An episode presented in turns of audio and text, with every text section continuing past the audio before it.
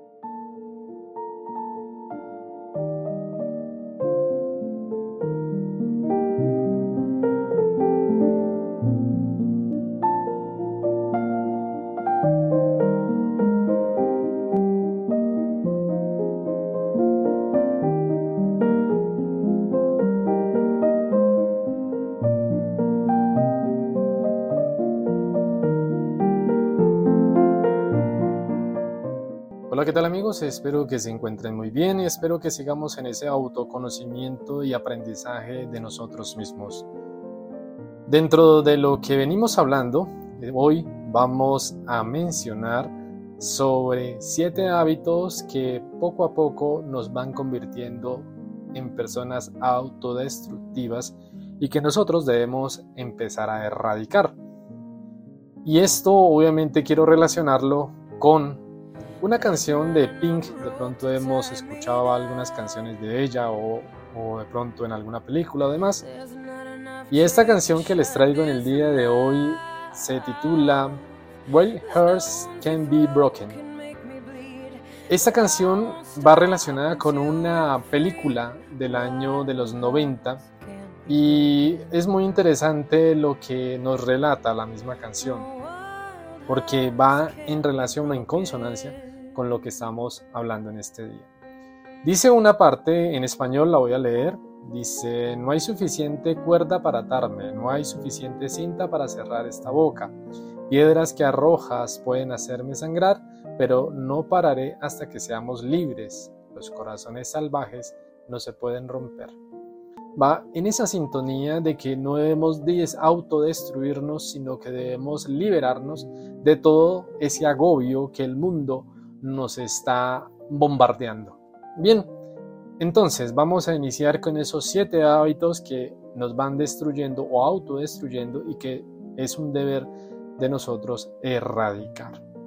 Estos hábitos de comportamientos que se repiten con el tiempo o también podríamos decir esta rutina que obedece a un condicionamiento de elegidos, se notan cuando estos hábitos se convierten en conscientes, los hacemos ya, los percibimos y se convierte también en un ejercicio normal como el ejercicio de alimentarte sanamente, de leer, de practicar tus rutinas y demás. Pero hay hábitos perniciosos, autodestructivos, que son de los que vamos a hablar. Este segundo grupo pues es el que nos ocuparemos en este momento. Entonces, estos hábitos autodestructivos que consumen nuestra energía afectan nuestro equilibrio emocional y en ocasiones entorpecen nuestro bienestar, son malos hábitos y establecen barreras infranqueables que limitan y que impiden alcanzar nuestros objetivos, coartan nuestra libertad y restringen los linderos de nuestra felicidad. La única manera de erradicar estas costumbres adversas es haciendo que sean conscientes, como lo mencionaba hace un momento, que probablemente las estamos repitiendo como patrones de pensamiento y en conducta. Y esto nos va perjudicando. ¿Por qué? Porque debemos mirar cómo estamos haciendo nuestra vida más amena de acuerdo a las condiciones que el mundo nos rodea. Por eso vamos a hablar de ello a continuación.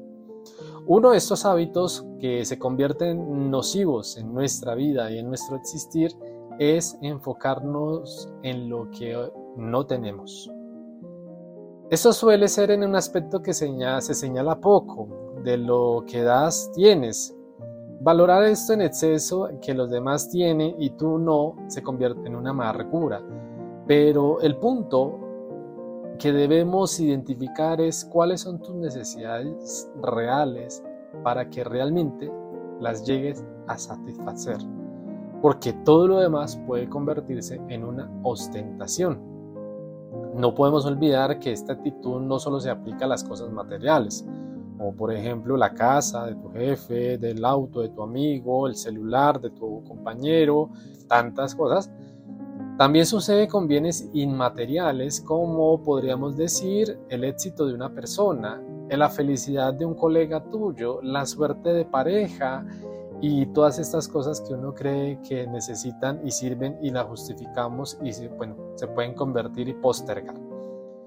Esta tengámoslo presente, es enfocarnos en lo que no tenemos. Segundo, culpar a los demás. Esta sí es muy común. Este mal hábito se encuentra en la inseguridad y el miedo de cada persona, la cual lleva a sacar conclusiones de forma precipitada. Entonces, busca o no ve las posibilidades y, no ve esa acción de equivocarse y cometer constantemente errores que aún es posible de enriquecer tu experiencia en los errores, como lo he mencionado en otros casos. Los errores no son malos, los errores nos ayudan a ir forjando y fortaleciendo nuestra vida, pero si nos ponemos a culpar a los demás no vamos a poder entender un error como una fortaleza. Entonces, asustan las consecuencias y se toman decisiones a la ligera. Por tanto, siempre será mejor responsabilizar a otro de los fallos que hemos cometido. Por ejemplo, podemos hablar de uno. Cuando una persona incumple una obligación laboral y el jefe lo suspende, entonces termina diciendo que el jefe es una persona amargada, que es que no lo quiere, que es que tenía represalias, etcétera, etcétera, etcétera. Y esto se convierte en una situación incómoda tanto para el jefe los amigos, compañeros y demás, porque es algo que la persona lo hace ya inconsciente. Otra, permanecer en la zona de confort. Hemos hablado de qué es la zona de confort, pero no está de más mencionarla otra vez. Entonces, es esa parte de nuestra vida, situación, modelo, donde nos sentimos seguros, aparentemente. Entonces, permanecer en ella impide que nosotros podamos crecer pues nos sentimos, estamos estancados emocionalmente en estas partes. Y entonces perdemos la capacidad de arriesgarnos, de experimentar, de poder encontrar salidas, de eh, conocer personas, de conocer situaciones, de enfrentarnos a nuestros propios errores o incluso no errores, de pronto nos ayudan. Entonces, aquí se llega a, a este adagio popular, más vale lo conocido que lo bueno por conocer. Entonces, ese adagio nos deja en una situación de que, no, pues no conozcamos más, quedémonos aquí encerraditos, guardados así y ya, listo, no, eso no, nos sirve, no nos va a fortalecer.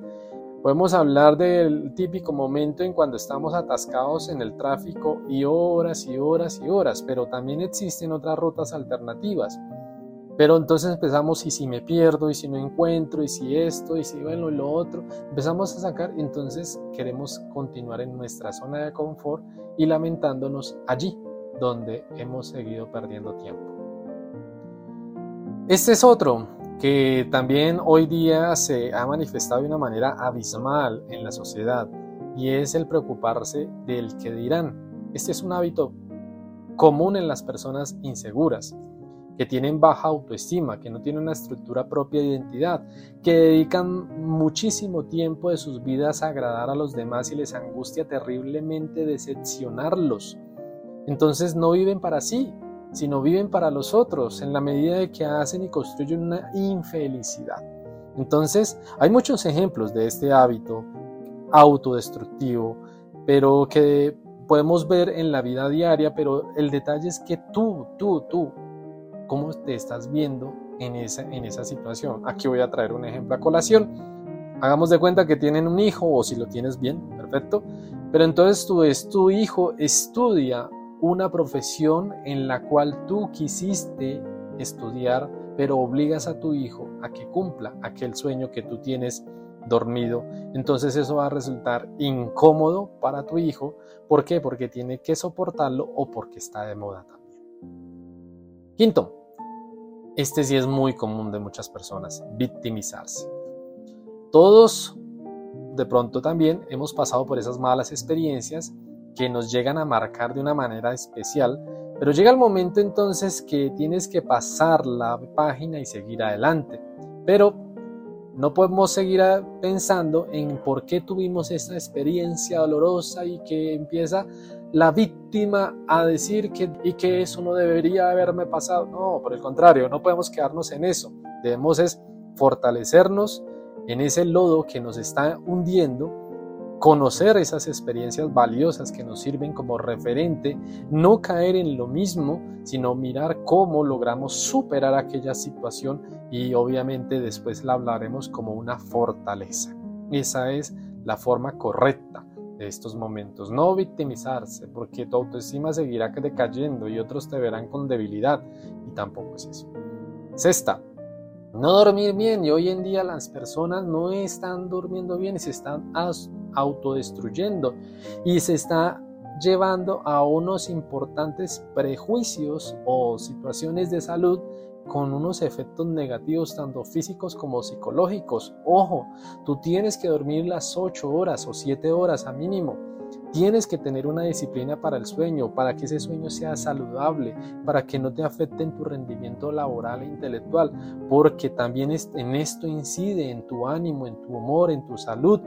Y por eso el porcentaje de accidentes, que esta es una de los estudios que se ha realizado, porque no hay el descanso suficiente. Entonces la invitación es para que realmente empieces a hacer una rutina para dormir. Tienes que tener esa disciplina para dormir. Y último, negar los hechos. Ojo con esto. Este hábito suele aparecer en personas que le temen a la incertidumbre, que evitan enfrentarse a situaciones exigentes. La persona que se siente incapaz de asumir un reto y, le implica superar ese supuesto fracaso, se queda allí estancado, no, no dice que no es capaz y es su falta de confianza en sí mismo y esto lo lleva a buscar excusas, a permanecer y evadir responsabilidades. Esto no es bueno para ti. Esto no te ayuda, esto no te fortalece, esto no te educa, esto no, te, no es bueno y te autodestruye. Entonces podemos poner un ejemplo aquellas personas que les gusta negar la edad, por lo menos. Esto no es bueno. ¿Por qué? Porque, o temen, más bien temen en este en sentirse viejos y desarrollan entonces comportamientos de adolescentes, se visten como adolescentes, actúan como adolescentes para no sentirse viejos. Eso no es, eso es negarse. Sí, te puedes vestir bien, te puedes vestir con lo acorde que tú eres en tu personalidad, en tu forma de ser, pero no como otros, no negándote a ti mismo, no negando tu edad, no negándote a lo que puedes llegar a ser, no negándote en, esos, en esas fortalezas que tú tienes. Y esta es la invitación que te hago. Bien, como conclusión, todos estos hábitos destructivos son en realidad relativamente fáciles de erradicar, pero cuando te haces consciente de ellos, la única manera es cuando te haces consciente de ellos y de seguro ya no pasarán inadvertidos porque tú ya los, ya los vuelves conscientes y vas a estar pendiente de ello y, se, y te vas a observar y vas a reflexionar acerca del daño de esta costumbre que te está dañando, valga la redundancia, tu vida, tu salud, tu autoestima y tu forma de ser. Entonces todo depende de la cuestión de voluntad si quieres erradicar estos malos hábitos. Y para terminar, una frase de Quintiliano Marco Fabio que dice, los malos hábitos es más fácil romperlos que enmendarlos. Ahí les dejo para que piensen, mediten y nos vemos a la próxima.